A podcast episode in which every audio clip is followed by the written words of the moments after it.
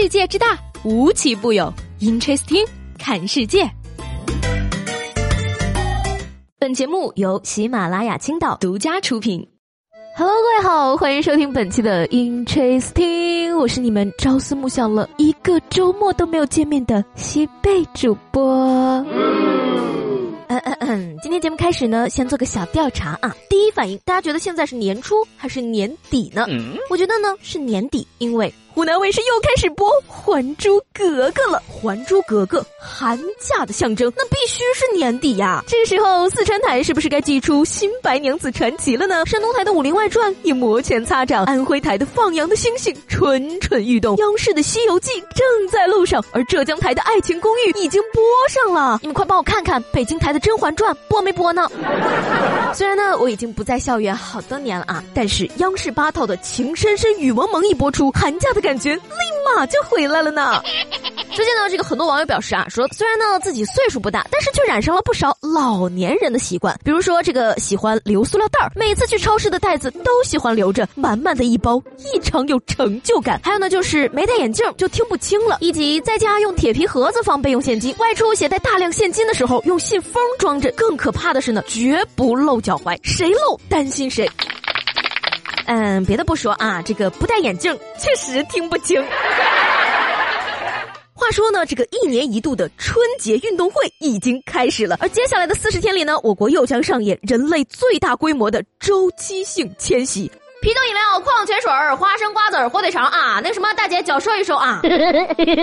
这段悦耳的旋律又会在耳边响起了。不过呢，像这种一年一度的全国大拥堵，我是从来都没有体会到的，因为像我这么有钱的人，都是包直升机回家的呢。日前呢，东莞厚街的一家民企推出直升机包机服务，只需一个小时的时间，便可以从东莞的松山湖飞往潮汕地区，而且因为全程低空飞行，可以沿途欣赏一回别样的回家美景。该企业的负责人表示呢，说啊，这项费用呢每人两万块钱，而现在呢已经有八位客人定下了，主要呢都是来自深圳和东莞的一些有经济条件的企业家。为什么你过年回家堵不堵车呀？堵车？不知道哎，我是坐直升飞机回来的。所谓有钱没钱回家过年，在过年的这个节点上呢，见过偷钱攒路费的，但是你有没有见过偷路的呢？说在这个宿迁市呢，有个村子的村民呢，一夜醒来发现近八百米的水泥路面竟然不翼而飞了。他们以为啊是这个施工方要重修道路，然而呢，经警方调查却发现是被盗贼给挖走了的。Amazing！这件离奇的案件可谓是惊呆了办案民警啊。而他们通过调查之后发现呢，原来是嫌疑人突发奇想，将八百米的路面全部挖掉，当做废石料卖到了石料厂。而这位嫌疑人朱某表示说啊，他以每吨十块的价格卖到了石料厂，从中获利了近五千块钱。嗯，不是我说啊，你有这功夫，有这劳动力去搬砖，都能赚到不止五千。呀，而且你要是有点常识，知道修八百米长的水泥路要花费多少的话，我觉得你是不会下这个手的呀。不得不说呢，某著名文豪还是很有先见之明的，毕竟他曾经说过，世界上本来是有路的，偷的人多了。也就没有了路。这个二月份呢，已经过去了一二三四五天了啊，眼瞅着呢，平昌冬奥会也要开始了。而根据外国媒体的消息呢，为了备战平昌冬奥会，组委会居然准备了十一万个套套，嘿，甚至在卫生间里都摆放了。而据说呢，本次参加冬奥会的运动员呢，一共有两千九百二十五个人，所以平均每个人能分到三十七点六个套套。Unbelievable。嗯，这样的话呢，我就有点疑惑了。冬奥会一共也就那么几天嘛，每个人三十多个套套，请问你们是去运动的，还是去取经的呢？别瞎说，这是怕运动员太无聊，让他们吹气球玩的。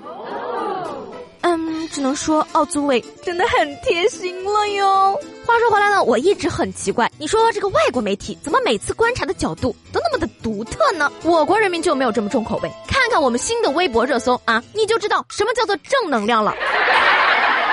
说到这个正能量啊，今天最开心的一件事，莫过于我终于在收入上没有拖国家的后腿了。呃，解释一下啊，不是因为我涨工资，而是我终于看到一份让我不拖后腿的报告了。日前呢，中国互联网络信息中心呢发布的最新报告显示，截至二零一七年的十二月份，中国网民的规模达到了七点七二亿，而其中呢，近八成的人月收入在五千块以下。第一次在统计收入的报告里，站在了大多数人的类别里，好激动呢！还记得以前呢看过什么啊？九成居民人均两套房，可支配收入三万的报告，不是我说啊，我都拖到大腿根儿了，真是让人由衷的感叹呀！我的天哪，这个算法也太神奇了吧？难道是有钱的没空上网，都在忙着赚钱吗？嗯。既然这样的话呢，我就好奇一个问题了啊，朋友们，如果说让你月入过万，但代价是不能上网，你会愿意吗？把你的答案呢写在节目下方的评论里。那在明天的节目中呢，我就会挑一个最有想法的来曝光你。那上期节目的最后呢，问大家的问题是：父母对你做过什么让人匪夷所思的操作？这个有位叫疯子我走了的朋友问啊，说我妈给相亲对象发我证件照算吗？你看看，你这就叫不懂得父母的良苦用心了吧？妈咪这是怕你结婚之后卸了妆，把老公给吓死，提前打的预防针儿呢。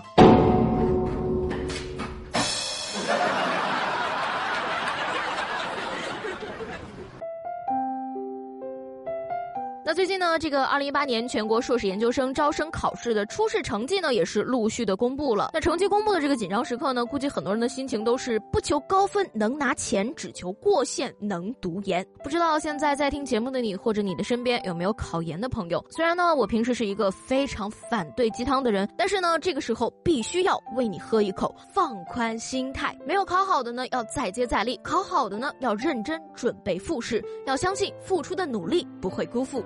任何一个人。